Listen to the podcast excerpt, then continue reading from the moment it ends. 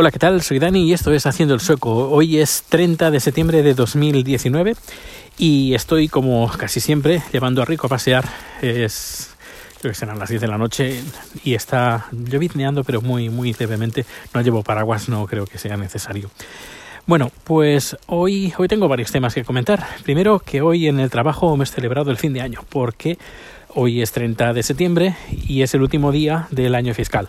Y parece ser que este año la cosa ha ido bastante bien en la empresa. Eh, empezamos a vender uh, en un país, Suecia, y ahora hemos terminado, estamos eh, vendiendo, creo, si no me equivoco, ya nueve países. España aún está aún esta vez en este tema.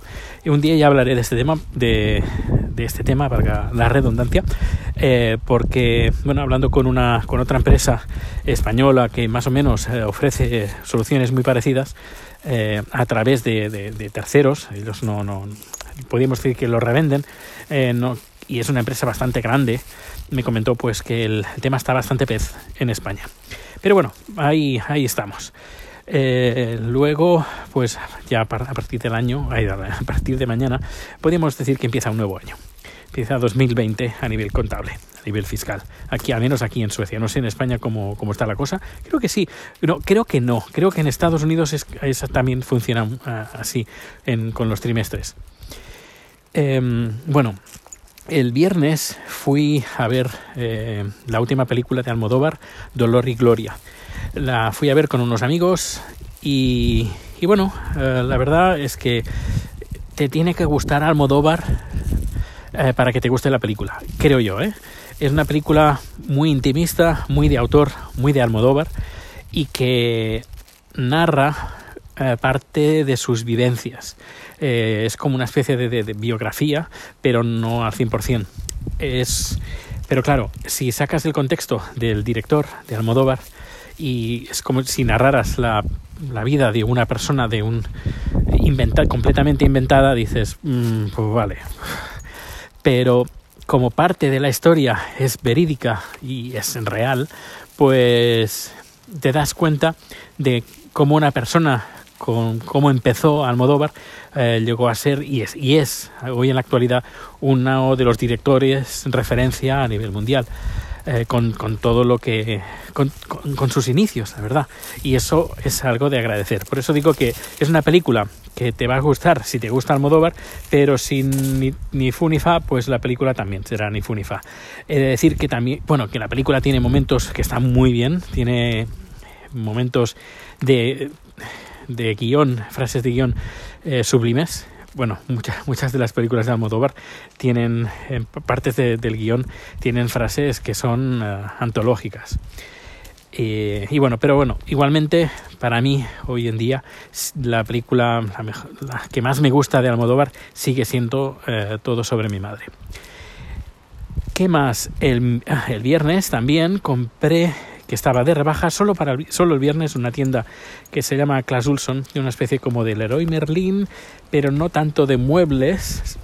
Sería un Leroy, Merlin pequeñito, con lo básico, con lo primordial, eh, pero con más tecnología. Y vendían eh, a mitad de precio, creo el, Google el Google Home Mini. Y nada, lo compré por 20 euros y, ya, ya por el simple hecho de comprar un altavoz por ese precio ya está muy bien. Y la calidad del audio está muy bien por el tamaño del pequeño altavoz. Y estuvimos probando el Google Home el asistente como Siri y la verdad es que muy bien muy contentos. Lo hemos puesto el idioma en inglés porque está en español pero no está en, tailand, en tailandés. Pero para que haya una un, idioma común entre los dos, entre Chat y yo, pues lo hemos puesto en inglés. Estaba un poco preocupado si entendería, eh, Google Home entendería el nivel de inglés, no el nivel de inglés, el acento que Chat tiene de inglés, que es un acento un tanto especial. Y sí, la verdad es que se entera más Google Home que yo. Uh, así que una, si alguna vez tenemos alguna discusión de que no nos entendemos mutuamente, lo haremos a través de Google Home. A ver, que seguro que puede ser una buen, un buen mediador o mediadora. Y, y, bueno, que muy bien, y Chat está muy contento. Eh, pensaba que también que no, no, no lo entendería y, y, sí, lo entiende. Lo estamos, bastan, lo estamos usando bastante para poner música en de Spotify, que por cierto nos hemos hecho con una cuenta familiar. Antes no tenía cuenta, así que ahora sí, una cuenta familiar y bueno, haciendo, haciendo patria. Uh, Spotify es una empresa sueca, así que creo que no sé si pagan impuestos a Suecia, en Suecia, pero eh, espero que sí, porque si no me voy a enfadar y a lo mejor me, me, me, me desapunto. Pero yo creo que sí. ¿eh? Y ya para finalizar, el tema troncal de, bueno, el tema del título del, del podcast es Skateverket, eh, Medina, la oficina de empleo.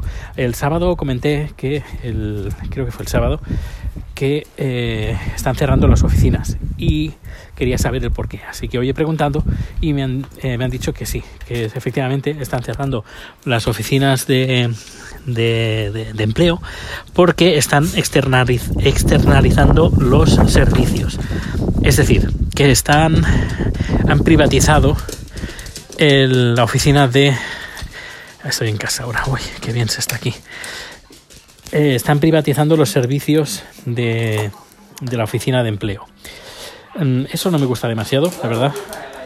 Y me han comentado, pues la Arbes for Medina lo que va a hacer va a ser controlar estas empresas privadas que hagan su trabajo correctamente y que sigan las normativas y que sigan la, los mínimos de calidad que se exige para eh, ofrecer trabajo a la gente o buscar o ayudarles a buscar trabajo a la gente. Y justo está empezando ahora el, esta transformación del sistema de, de, de, de, oficinas de empleo aquí en Suecia. Así que vamos a ver, a ver qué tal. Estoy, normalmente no me gustan mucho las privatizaciones, pero también hay que decir que no tienen mucho que ver una privatización, en España que una privatización en Suecia. Sobre todo porque el, el nivel de corrupción entre un país y otro es bastante... La diferencia es bastante abismal. Eh, no creo que pase eh, las mismas burradas que muchas veces he leído en periódicos de los niveles de corrupción que, se han llegado, sobre todo en las oficinas de empleo en España, los cursos, etcétera, etcétera. Y, bueno, ya iré diciendo a ver cómo va, así que me voy a enterar qué, empresas están llevando eh, las tareas de, de Arbes de la oficina de empleo, pues para preguntar y, y bueno, eh, encontrar respuestas a las preguntas que yo y Chat tenemos pues sobre todo para montar un, un, negocio. Igualmente, un compañero de trabajo me ha dado varias mm, pistas y directrices y sobre todo páginas o estamentos que nos pueden ayudar. Y nada, pues nada, eso es todo. Que pases un feliz día y nos escuchamos en el siguiente número. Hasta luego.